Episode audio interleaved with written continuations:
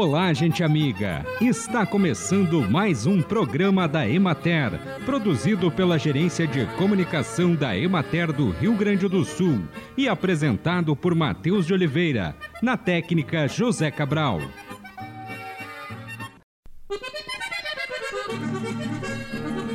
As sementes de citros para plantio devem ser colhidas de frutos maduros de plantas sadias, vigorosas, produtivas e características da variedade. As sementes devem ser lavadas em água limpa e corrente para a retirada da mucilagem. Pode-se usar bicarbonato de cálcio para facilitar a retirada. A seguir, as sementes devem ser postas a secar sobre pano limpo e seco em local ventilado e à sombra. A semeadura deve ser feita logo após a retirada das sementes, quando a germinação é uniforme e de quase 100%. Se for necessário conservá-las por mais tempo, as sementes devem ser tratadas com água quente a 52 graus durante 10 minutos e guardadas em local seco e fresco ou na geladeira. Para o plantio, o solo deve ser cavado e destorroado, retirando-se pedaços de raízes e pedras e coberto com plástico incolor por 40 dias a fim de eliminar os patógenos. Os canteiros podem ter de 1 metro a 1 metro e 25 centímetros de largura, o comprimento de até 20 metros, altura de 10 a 15 centímetros e separados por caminhos de 60 centímetros que servirão também de drenos. Recomenda-se telar a área dos canteiros a fim de estimular o crescimento das mudinhas, protegendo-as contra a irradiação solar. Acompanhe agora o panorama agropecuário. Na região de Juí, intensificaram-se na semana passada as atividades de preparo de novas áreas e a implantação de culturas olerícolas de primavera e verão. Já a implantação de tomate, pepino, feijão de vagem e pimentão foi antecipada em relação ao mesmo período do ano passado. Na região de Pelotas, o período de 13 a 19 de agosto foi favorável ao desenvolvimento das hortaliças, especialmente em razão das chuvas do dia 18. As temperaturas mais amenas aceleraram o desenvolvimento de todas as hortaliças cultivadas neste momento.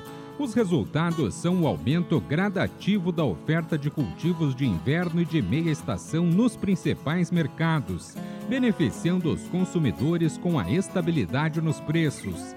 Os olericultores seguem o preparo dos canteiros e das áreas para a implantação e cultivo das principais hortaliças de inverno e de primavera. Na região de Santa Rosa, as hortas comerciais e domésticas têm apresentado excelente aspecto e boa qualidade, o que garante boa oferta de produtos. Os agricultores prosseguem o transplante de mudas dos viveiros para canteiros, a adubação nitrogenada em cobertura, o controle de insos e o monitoramento periódico de pragas e doenças foi constatado, mas já controlado, ataque de pulgão e de cochonilha em muitas hortas comerciais, exigindo aplicação de inseticida. Também se observou presença de oídio em algumas olerícolas, necessitando de controle com fungicida. Na região de Soledade, o clima favoreceu os cultivos de inverno e sua qualidade em função das chuvas recorrentes. Os cultivos de verão estão em preparo do solo para o plantio da primeira safra.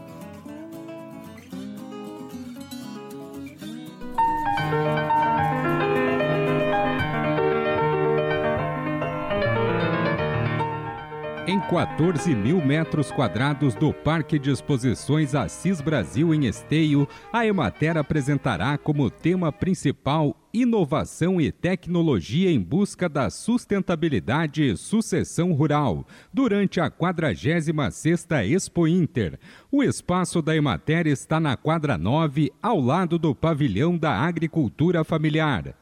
A fruticultura e a olericultura, assim como a educação e o saneamento ambiental, serão temas de parcelas temáticas do espaço da Emater, como destaca o extensionista Luiz Bom. Convidamos as pessoas que gostam de frutas a apreciarem os lançamentos de novas variedades da Embrapa, de morango e uva, no espaço da Emater.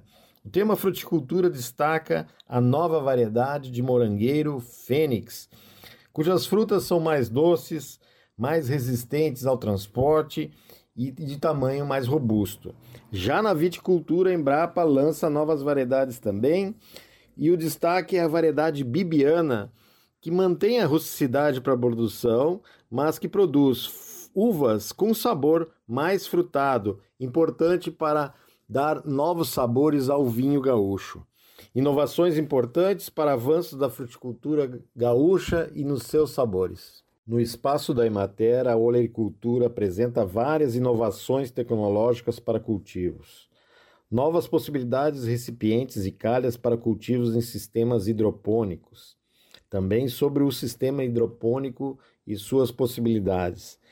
Além das variedades de hortaliças variadas, que são sempre importantes para manter a sustentabilidade de produção, através de parcerias sempre se traz novas variedades e cultivares de hortaliça para conhecimento dos produtores, esse ano com ênfase para cultivos em épocas de altas temperaturas e radiações, muito importante para o abastecimento gaúcho, e ainda, como não poderia deixar de ter, a apresentação de estruturas de proteção dos cultivos, estufas, estufins, telas, plásticos de proteção, cada vez mais necessárias diante das intempéries que vêm se apresentando desafiando a produção gaúcha de hortaliças.